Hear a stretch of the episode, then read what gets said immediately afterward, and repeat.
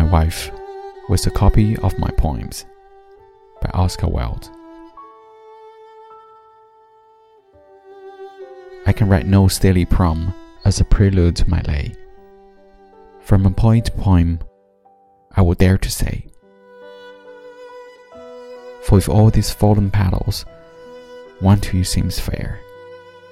Love will waft it till it settles on your hair. When wind and winter harden all the loveliest land, it will whisper of garden. You will understand.